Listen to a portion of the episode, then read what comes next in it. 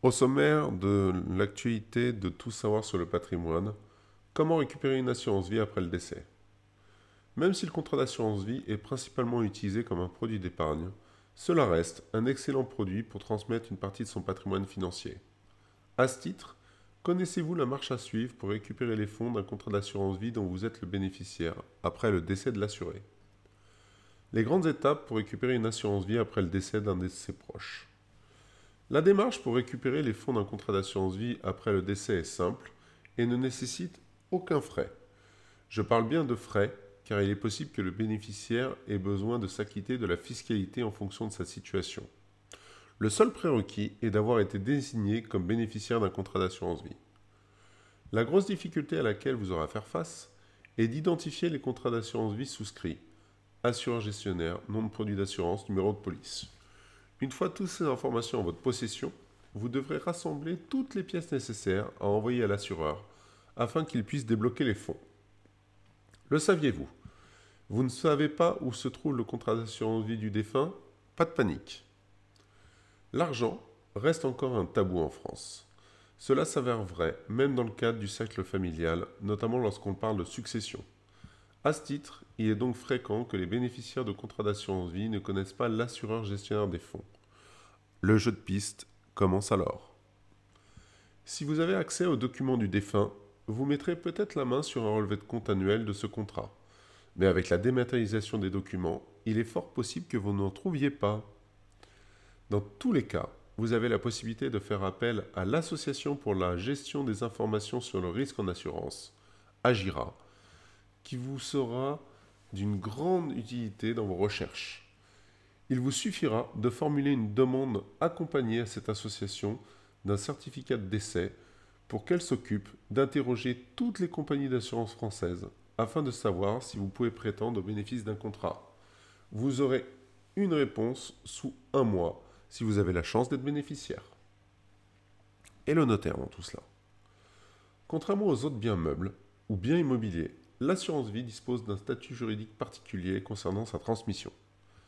Grâce à la stipulation pour autrui, les fonds détenus sur des contrats d'assurance vie se transmettent hors succession. Cela veut dire qu'en théorie, vous n'aurez pas besoin du notaire pour récupérer les fonds d'assurance vie. Je dis bien en théorie. Une aide dans la recherche des contrats d'assurance vie. À l'ouverture d'une succession, le notaire demande aux héritiers de signer un mandat pour interroger les fichiers contenant la liste des comptes bancaires, FICOBA, et ceux des contrats d'assurance vie, FICOVI. Si un contrat d'assurance vie a été ouvert au nom du défunt, vous en serez averti en tant qu'héritier. Ce n'est pas pour autant que vous en êtes le bénéficiaire. La récupération des fonds des assurances vie met un certain prix. Si la recherche FICOVI aboutit à la présence d'un contrat d'assurance vie, le notaire proposera aux héritiers de procéder à la demande de récupération des fonds auprès des assureurs en leur nom. Cela simplifiera grandement les démarches auprès de l'administration fiscale. Mais attention, car cela aura deux inconvénients majeurs. Les délais de traitement seront rallongés. Il est fort probable que ces derniers soient débloqués en même temps que le reste de la succession, soit un peu avant la fin du sixième mois suivant le décès. Le notaire prendra des émoluments pour rémunérer cette prestation. Cela semble normal vu que toute peine mérite salaire.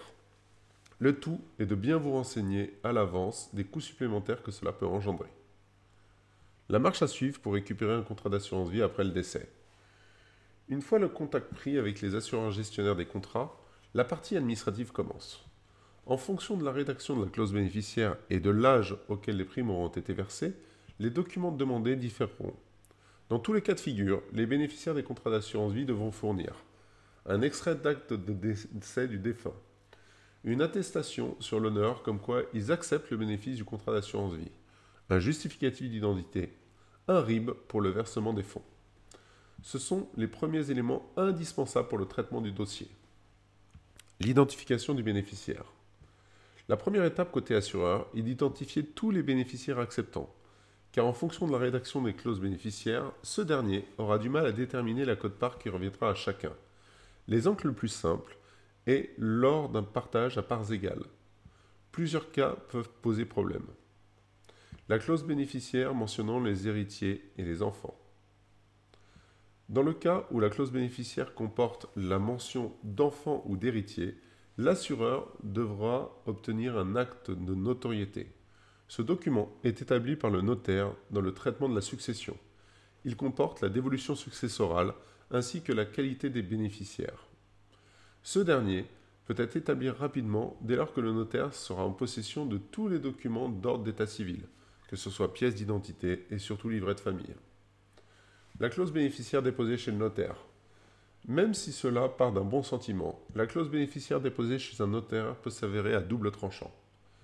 Soit ce dernier sera celui qui traite la succession, dans ce cas le traitement peut aller vite, si ce n'est pas le cas, les deux notaires devront prendre contact, allongeant d'autant les opérations.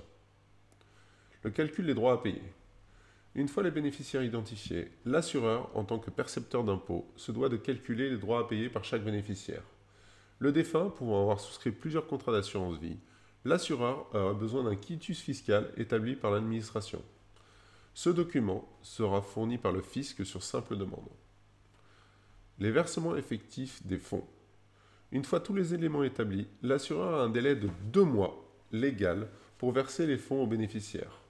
Au-delà de ce délai, l'assureur devra payer des pénalités de retard aux bénéficiaires dont le taux sera fixé par la loi. Vous avez désormais tous les éléments pour récupérer simplement le fonds d'assurance vie du défunt. Comme vous avez pu le voir, il n'y a pas de complexité majeure pour récupérer les fonds de contrat d'assurance vie d'un défunt. Le tout est d'être méthodique et surtout de ne pas perdre de temps dans la transmission des documents. Chaque interlocuteur ayant des délais de traitement qui lui sont propres, ces derniers n'ont une obligation de résultat uniquement une fois le dossier complet. Vous devrez alors faire preuve de vigilance et surtout de pugnacité contre les établissements faisant du zèle en vous demandant des documents non nécessaires. Et si la tâche vous prend trop de temps ou vous semble insurmontable, vous aurez toujours le loisir de faire appel à un joker, le notaire.